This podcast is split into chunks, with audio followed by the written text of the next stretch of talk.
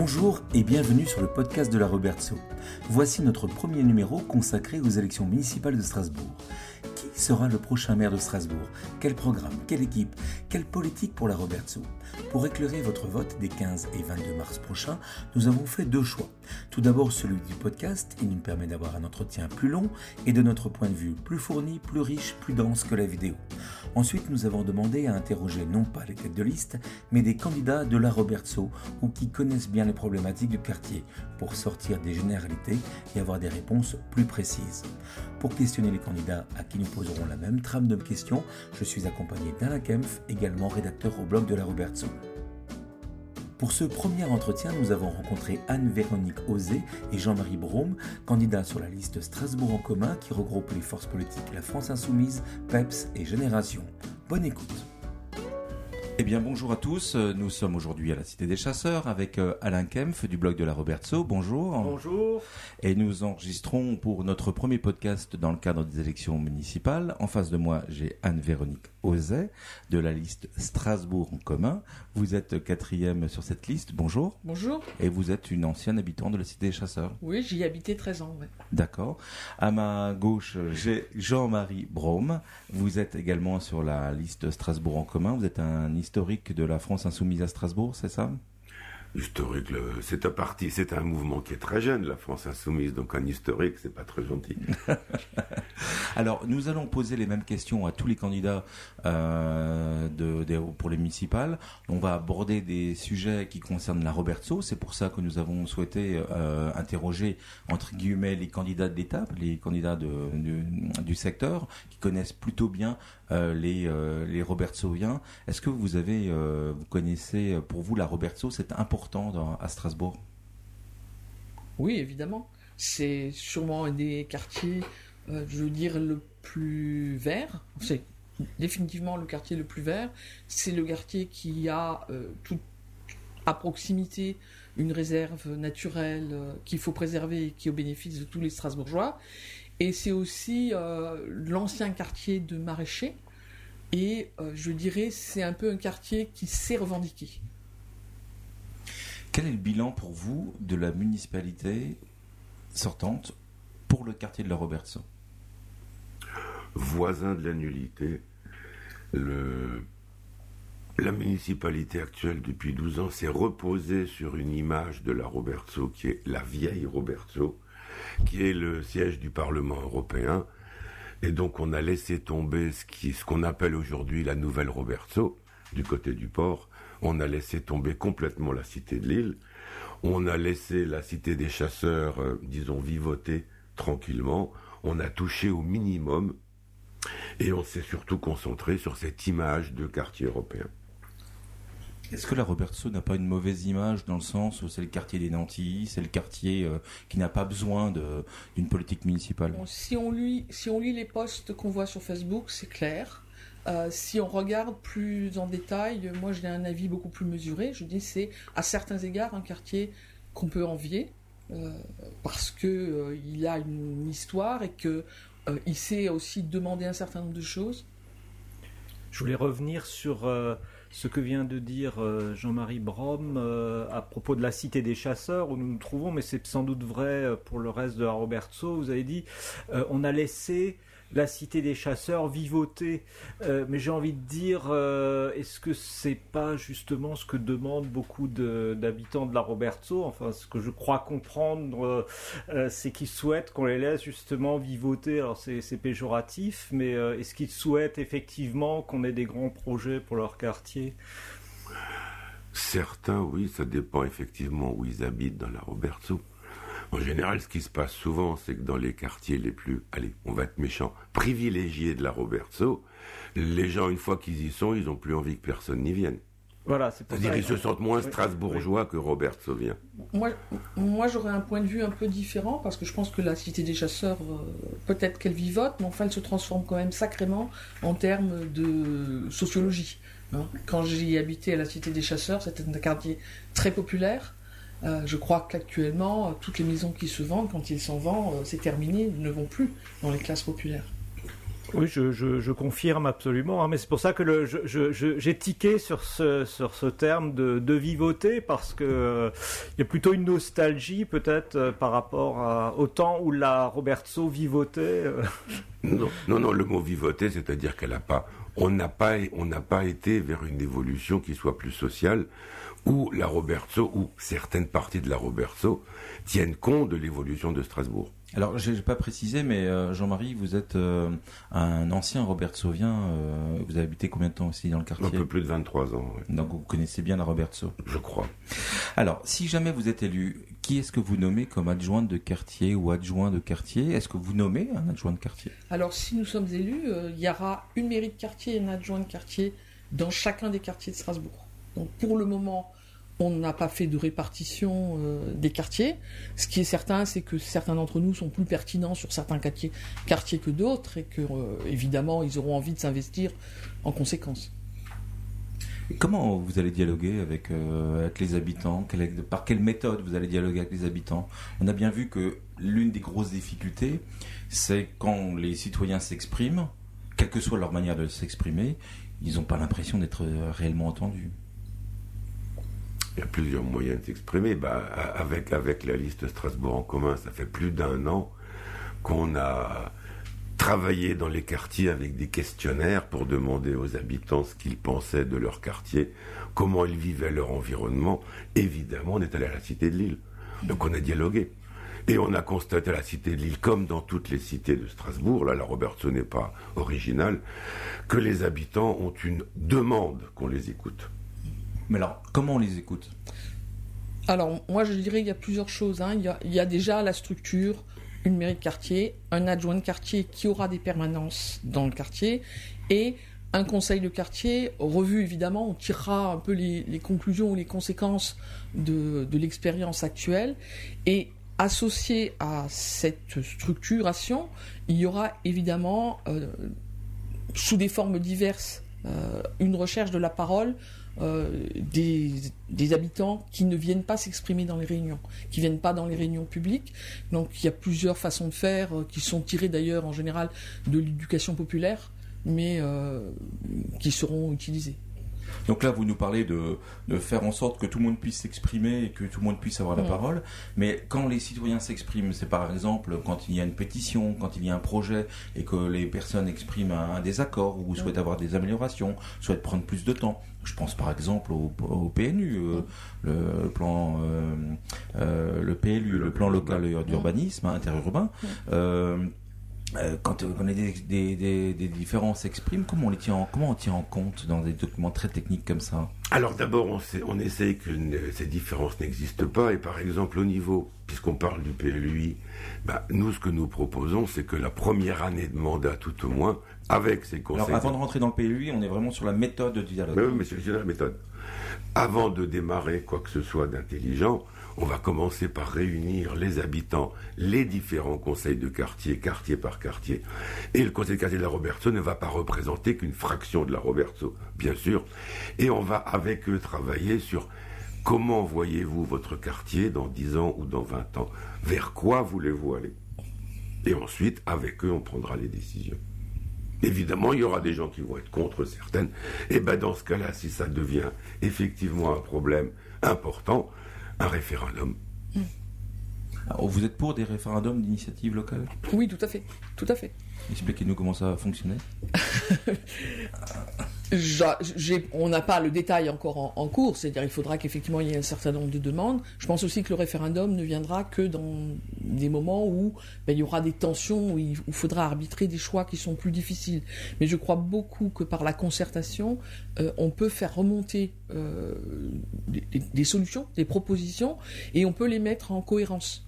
Par exemple, samedi, euh, même s'il n'y avait pas beaucoup de monde, moi j'ai entendu plein de choses sur les problèmes de circulation à la Roberto. Et la première chose que j'aurais envie de faire, c'est de faire déjà une étude un peu pilote pour récupérer tous ces projets et essayer de voir comment articuler les différents modes, transport en commun, transport doux et le solde pour les véhicules. Et je crois qu'il y a beaucoup à faire. Justement, dans, le programme, m'a-t-il semblé lire, de Strasbourg en commun, euh, vous prévoyez la révocabilité des, élus au bout de trois ans, à mi-mandat, donc hein, au bout de trois ans, si euh, les engagements ne sont pas tenus. Alors, est-ce que vous pouvez nous expliquer comment ça va se passer? Qui va décider que les engagements ne sont pas tenus? Révocabilité, ça, ça veut dire quoi? Comment ça va se passer euh? C'est relativement simple. D'abord, il faut qu'on soit au pouvoir pour pouvoir le faire. Oui, bien sûr, c'est si vous êtes au pouvoir. Si nous sommes au pouvoir. Bah, écoutez, nous avons, nous avons, Je vous propose qu'on se dise pendant cet entretien. Nous sommes au pouvoir. Voilà, comme ça, ça évitera de le lire à chaque fois. Euh, mes chers Madame l'adjointe de la Roberto. non, moi je suis aussi adjointe du port du Rhin, mais je pense que les deux ensemble, ça peut être très très intéressant. Oui, oh que oui. Euh, non, non, donc le, la révocabilité. Bah, de toute manière, on ne, on, ne, on ne dirige pas une ville au jour le jour. On la dirige sur un programme. Un programme avec des échéances. Il suffit pas de dire en 2025 plus de diesel à Strasbourg et on n'en parle plus. Et donc il y a des échéances, il y a aussi des points avec les adjoints de quartier, parce que non seulement on va leur demander de faire des permanences, mais aussi de faire des réunions de quartier pour faire le point avec le quartier. Et au bout de trois ans, sur ces points sur ce planning de nos, de nos, de nos réformes ou de nos engagements, eh ben, on va demander aux habitants de voter. Est-ce que vous pensez qu'on est dans la bonne direction? Est-ce que vous pensez qu'on vous a trompé avec nos promesses électorales? Et c'est pas plus difficile que ça. Et voter, c'est-à-dire en fait, euh, les élections municipales, d'être toutes les six ans, ça sera tous les trois ans euh. Non, parce que le programme dépasse ces trois ans. Par exemple, je vous prends un exemple. On a un programme qui est de dire nous allons tenter d'arriver à la gratuité des transports en commun à la fin de notre premier mandat. Et ça va passer, après une étude, par, et dans trois ans, ça sera, je ne sais pas, j'imagine, gratuit le week-end ou gratuit euh, euh, deux semaines sur trois, je ne sais pas, je ne peux pas donner vraiment un exemple. Mais si ça n'est pas fait au bout de trois ans, les, les, Strasbourgeois ont, le droit de dire, bah, vous traînez, qu'est-ce que vous avez fichu? Oui. mais sous quelle forme? Donc il y a, un, référendum, un, suffrage tous les trois ans. Et si jamais les gens ne sont pas satisfaits, donc vous, vous démissionnez. Ben, on en tient compte. On peut démissionner ou on peut en tenir compte. On peut modifier aussi certains, certains élus. Parce que si un élu ne fait pas son job, euh, au bout de trois ans, si... Euh, vous pensez à quelqu'un peut-être? Alors, non,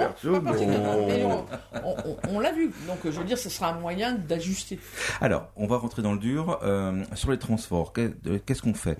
Est-ce qu'on prolonge ce tram? Est-ce qu'on le, le, prolonge jusqu'à bah, la Cité des Chasseurs, par exemple? Ou est-ce qu'on le prolonge dans l'autre sens, vers la gare? Mais Ça se rapproche de la question du chemin du Grand Belsvert. Ça se rapproche de la question du chemin du Grand Belsvert. Oui, c'est une évidence, il faut le prolonger vers le nord, vers l'avant de Senot avec une desserte évidemment de la clinique Sainte-Anne, puisqu'il est tout près. Déjà, il n'arrive pas très loin. Et ensuite, continuer, continuer en parallèle à la route de la Vonne-Senot jusqu'au Fuxen-Boucle, par exemple. Il y a eu euh, à l'arrivée du tram. Oui, vous voulez rajouter quelque chose sur Je voulais dire que en fait la prolongation du tram ne se fera pas. On prolonge le tram et point barre et les Robertsaudiens ont bien de la chance. Je crois que en même temps qu'il y aura cette prolongation du tram, il y aura une étude qui verra comment articuler une pacification des déplacements à l'intérieur des petites rues de la Robertso, une desserte aussi des lignes de transport en commun, bus, tram, mais à partir des lieux où habitent les gens, parce qu'il y a quand même des gens qui sont assez éloignés du premier arrêt ou de la première ligne, et une vision aussi des, euh, des lignes transversales, c'est-à-dire euh, comment je rejoins de la L1 au tram, du tram à la ligne 6, euh, comment je passe sans repasser par le centre, sans repasser Mon Dieu, mais ce que vous êtes en train de me dire, c'est que vous voulez faire un plan global de déplacement? Exactement. Mais exactement comme euh, notre excellente amie Catherine Trottmann l'avait promis en 1992.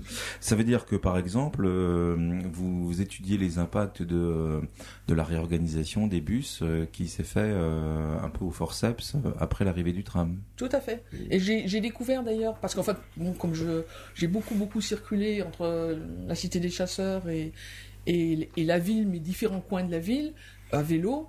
Euh, j'ai une certaine vision des rues, de leur circul, enfin, la facilité à y circuler ou pas, de la facilité à s'y déplacer. Encore que je ne m'y suis jamais déplacé avec une poussette, et ça quand même, ça revient régulièrement sur le tapis. La dangerosité, la dangerosité aussi pour les enfants à vélo.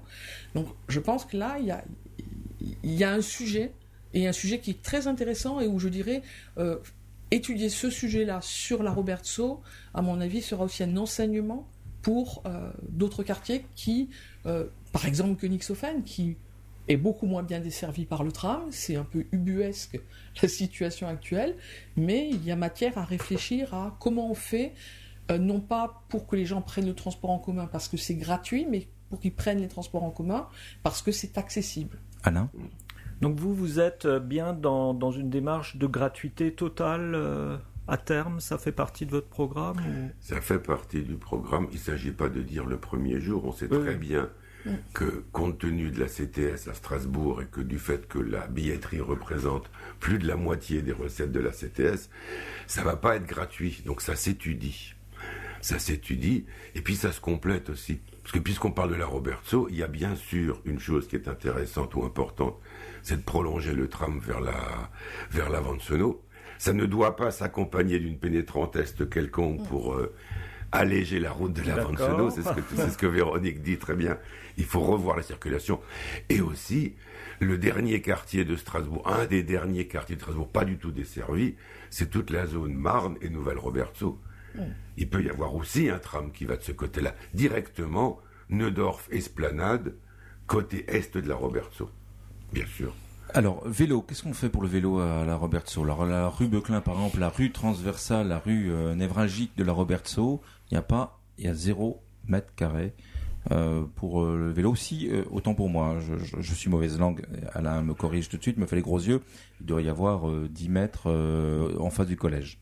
Oui, voilà, c'est Exact. ça. Absolument, je confirme. Qu'est-ce qu'on fait Euh, euh, on Euh, fait- On fait passer du vélo On fait pas passer du vélo Euh, Moi, je- moi, j'ai- moi, j'aurais une solution. Simplement, je pense qu'il faut qu'elle soit étudiée en matière de flux. Euh, bah, c'est de la transformer en vélorue. C'est-à-dire, euh, tout simplement, euh, au lieu de mettre une bande cyclable qui, de toute façon, ne sera pas respectée, euh, et il n'y a pas vraiment la largeur, c'est carrément, on, on pacifie, on fait une vélorue.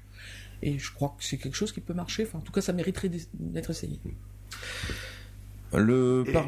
Oui, allez-y. Mais, et on va y revenir peut-être, mais évidemment, il ne s'agit pas seulement que de mettre la rue Beuclin cycliste, mais de permettre à ce qu'elle n'arrive pas dans un endroit où il n'y a plus que des voitures, comme l'allée de la Robertso. Et là, on peut parler de l'évitement du, du Conseil de l'Europe, où c'est absolument stupide, scandaleux et honteux de l'avoir supprimé cette voie. La- euh, le, le quai euh, Alcide de Gasperi, c'est ça? La promenade sûr. Alcide de Gasperi. Oui.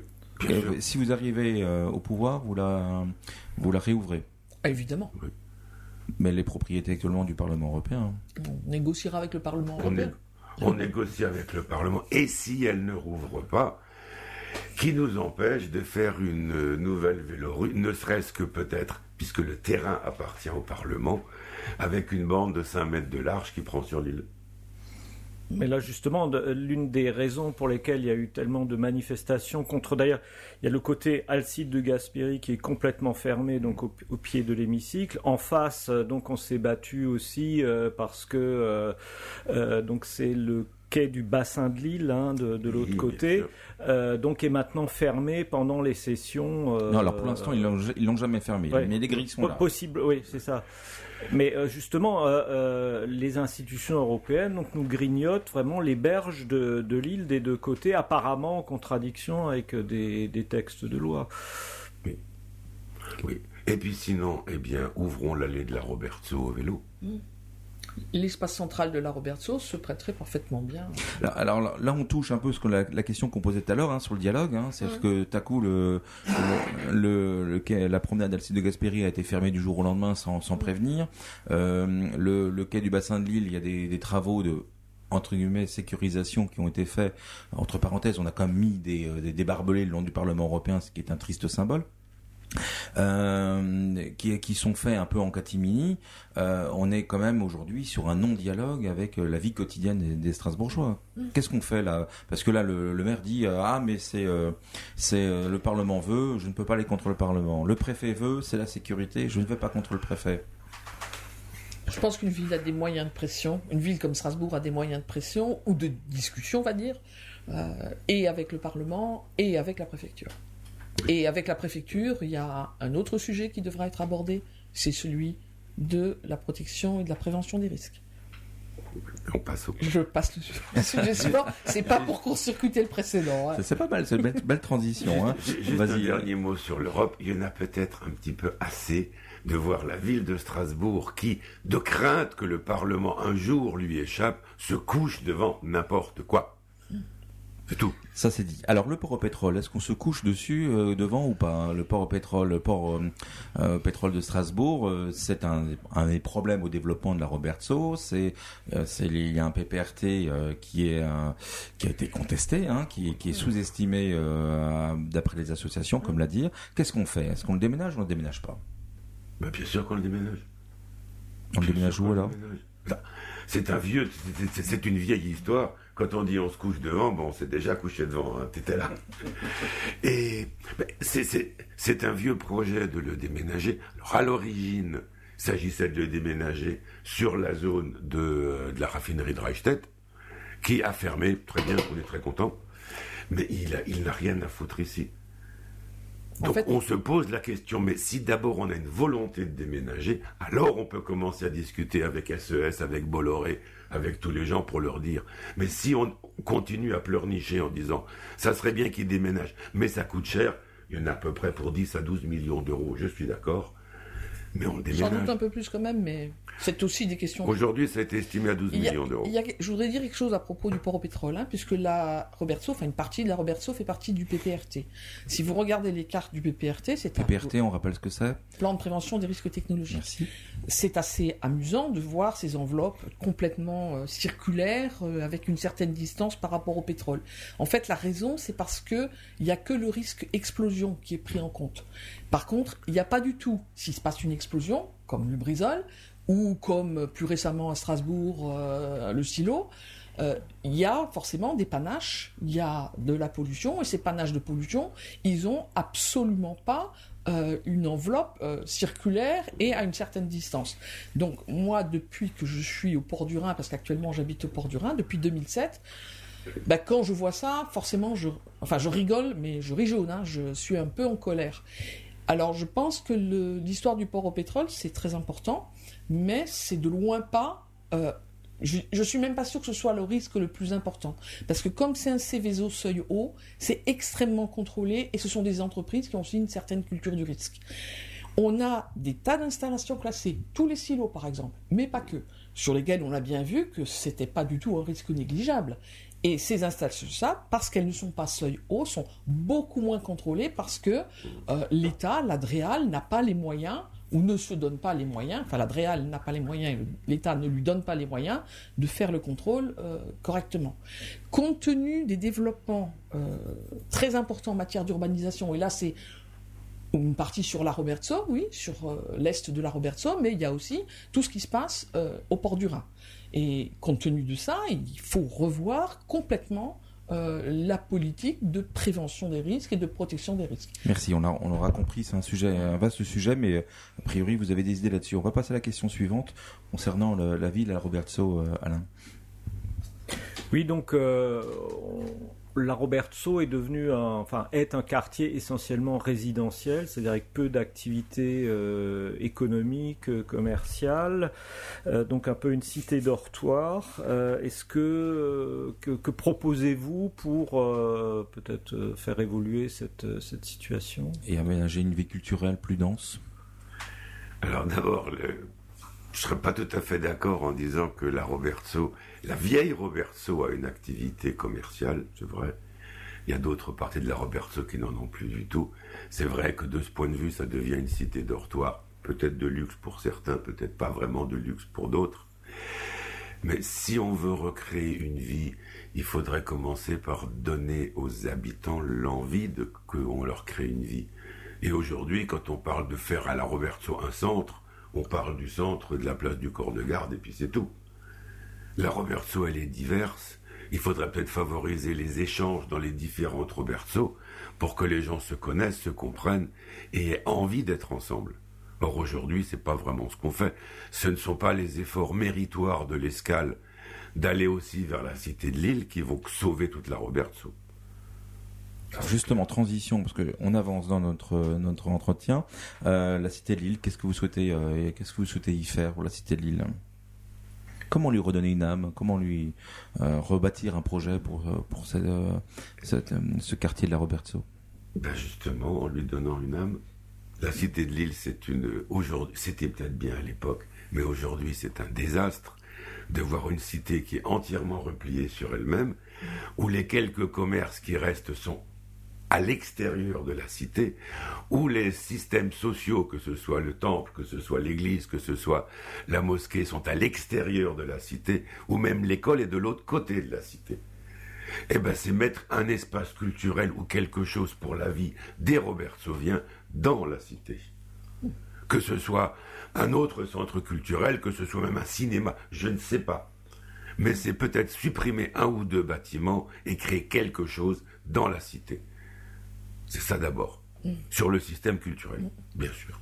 Et c'est aussi de manière beaucoup plus simple au début. C'est pas ça qui redonnera une vie, mais c'est ça qui permettra euh, plus d'échanges. C'est de redesservir l'intérieur de la cité de Lille, puisque euh, les transports en commun ont complètement disparu et que la demande est peut-être pas tant celle d'avoir des transports en commun important à l'intérieur, mais c'est d'avoir au moins des desserts par navette qui permettent aux gens de se déplacer. Alors la prochaine question. Pas d'accord Alain euh, Alain fait l'amour. Non, a priori, euh, bon, par exemple, le tram est arrivé finalement bien plus tôt à proximité de la cité de Lille qu'à proximité du, reste de la Roberto. Hein. Donc, mm. à pied, il me semble qu'à pied, la distance entre le cœur de la cité de Lille et soit le tram euh, Fario, soit euh, les lignes de bus de la, de la rue de Lille. Mm, bon, me semble assez, assez, enfin, ça me semble assez proche. Hein. Oui, avec, avec manifestement une, difficulté parce qu'il y a une population, il y a une population jeune, mais il y a une population vieillissante. Et en plus, si je puis me permettre, le tram rue euh, Pont Fario, c'est très bien. Le résultat, c'est quoi? C'est qu'au niveau de l'entrée de Strasbourg, de la circulation, ça tire la cité de Lille vers Bischheim-Schildikheim, ça ne la tire pas vers la Robertso. Alors, un suivant concernant particulièrement la cité des chasseurs, mais la Robertso est un quartier euh, qui est euh, frontalier avec euh, beaucoup d'exploitations agricoles, Alain? Oui, donc on, a eu un débat national euh, sur l'épandage des pesticides à proximité euh, des habitations et j'ai entendu un certain nombre même d'adjoints de, l'actuelle majorité qui se sont solidarisés avec le maire breton qui avait pris euh, un arrêté à ce sujet. Sauf que à Strasbourg même, ce que je vois ici dans le quartier, puisqu'on est le quartier vert, il y a des terres qui appartiennent à la ville, qui sont louées à des agriculteurs. Euh, qui, euh, exploitent de manière intensive et euh, épandent des pesticides. Alors ici même, par exemple, à, tout près de l'école et, des, habitations, on a des épandages. Donc, et c'est du terrain municipal. donc moi, je suis un petit peu étonné que on trouve que ces arrêtés anti-pesticides sont très bien à l'autre bout de la France, mais ici, apparemment, personne ne s'y est mis pour l'instant. Donc vous, quelle est votre position? Alors, contrairement à la question, une réponse courte. La ville loue ses terrains, c'est des terrains de la ville. La ville a parfaitement le droit de mettre dans une exigence dans le contrat de location, dans la charte, que c'est maintenant c'est bio et on n'en parle plus.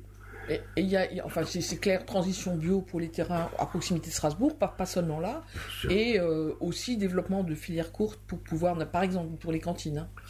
Alors, on va passer à un des derniers sujets, qui est la bétonisation de la Robertso, qui est le thème qui revient en permanence ici, euh, la construction euh, anarchique de, bâtiments. Qu'est-ce qu'on fait là? Est-ce que vous partagez ce sentiment qu'il y a trop de béton à la Robertso? Mais il y a trop de béton partout. Là, la Robertson n'est pas un exemple par rapport aux autres quartiers. C'est juste un quartier comme les autres qui bénéficie à rebours de 12 ans d'une politique qui est de bâtir la ville sur la ville. Il faut arrêter avec cette politique. Il faut commencer à réfléchir un petit peu. Ah, ils n'ont pas réfléchi. Je pense que c'est alors c'est vraiment un, un nœud du débat. Si je suis sur la liste Strasbourg en commun, la première motivation c'est ça. Hein. Alors, je vais dire pour la Roberto, euh, moi je suis admiratif, c'est pour ça que j'envie les Robertsoviens, parce qu'ils ont quand même réussi à réduire la taille des immeubles. Des émergences, ça s'appelle plus des tours, hein, euh, qui étaient prévues. Euh, au port du Rhin, on peut faire tout ce qu'on veut, c'est juste impossible, on va avoir 7 émergences de R plus 15 le long des berges du Rhin. Donc, c'est pas au départ, moi j'étais pour la densification. A priori, la ville sur la ville pour épargner les terres agricoles. Force est de constater que euh, même la densification, ça peut empêcher le GCO, qui est un bel exemple euh, de ce que produit finalement euh, l'urbanisation, enfin pas l'urbanisation, mais le développement autour des villes. donc la densification, je pense que je pense qu'il faut pas forcément dire non à toute densification, mais il faut maintenant vraiment tirer le bilan de ce qui a été fait, du manque de cohérence, parce qu'on voit bien, euh, si on va, par exemple, euh, moi j'étais tout à fait favorable à l'urbanisation euh, le long rive étoile et tout ça, enfin de, cette zone-là, c'était des secteurs en friche qui vraiment ont été valorisés, mais si on regarde de près, on voit, hop, un îlot là, là, quelle est la cohérence de l'ensemble euh, de, tous ces îlots, de toute cette densification, avec très très peu de verdure, avec peu d'espace euh, public. Hein? Donc vous allez faire euh, un plan, un plan local d'urbanisme. Vous allez revoir le plan local d'urbanisme? Évidemment. Ça c'est sûr. Évidemment. Dans quel sens? Comment on fait? Avec un équilibre. Avec un équilibre. Entre quoi et quoi On apprend toujours. Le problème, c'est que quand on prend des bonnes, des décisions que l'on croit bonnes, mm. bâtir la ville sur la ville, on s'aperçoit que quand on érige ce genre de choses en dogme, les effets pervers apparaissent très vite. Donc maintenant, on sait qu'il faut arrêter de faire la ville sur la ville comme ça a été vu à Strasbourg, et il faut voir quel quartier, vers quel quartier on veut réurbaniser, et il ne s'agit pas de prendre les terres agricoles ou les terres ou les espaces verts pour mettre des émergences dessus, mais peut-être de reconfigurer, comme c'est la COP avec Starlet, des zones industrielles qui sont aujourd'hui en friche, le bassin au charbon par exemple ou autre au port, réfléchir un peu avant de foncer. Et ne pas oublier de faire de la de concerter. Alain. Oui, mais on a aussi euh, une demande ou une vision de la part de beaucoup de, candidats d'attractivité, de, développement euh, au niveau de, de l'eurométropole. C'est-à-dire on est, je crois, à 500 000 habitants. Donc, mais on veut euh, toujours attirer de nouvelles entreprises, des emplois, des touristes. Et comment concilier ça avec un arrêt de la bétonisation? Peut-être peut aussi avec un arrêt de cette demande cinglée.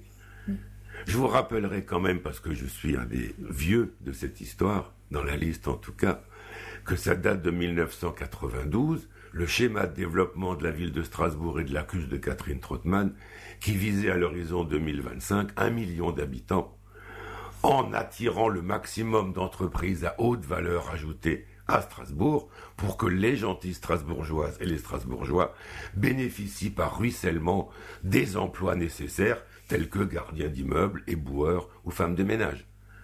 Peut-être qu'on peut arrêter ça parce qu'il y a aussi une demande. Il y a une demande, il y a une émergence à Strasbourg de volonté de créer quelque chose sans avoir besoin d'attirer des gens et pour cela de construire au centre-ville des appartements à 7000 à euros le mètre carré. Qu'est-ce qu'on veut attirer? Des gens ou des riches? Je pense, Ouais, je pense que dans ce que tu dis, en fait, il y a aussi, euh, tu soulignes bien le, fait qu'on veut toujours grandir, agrandir, mais ce, ce projet-là n'est jamais discuté. Moi, je suis pas du tout sûr. Autant je pense que dans des endroits où on a une urbanisation très centralisée, euh, ça, ça peut avoir sa pertinence. Hein. Peut-être Toulouse. Euh, je n'y vis pas, donc je connais pas suffisamment bien. Mais je veux dire, en Alsace, on a cette particularité. C'est une région rhénane, on a un, tissu de petites villes et de villes moyennes extrêmement dense qu'il n'y a dans aucune autre région française. Peut-être qu'il faut penser finalement la dynamique euh, urbaine en intégrant euh, ce tissu-là, en réfléchissant avec eux. Parce à quoi ça sert d'agrandir Strasbourg si on vide euh, Haguenau, par exemple? Je prends cet exemple, Haguenau, ça vient. Ça n'a pas de sens.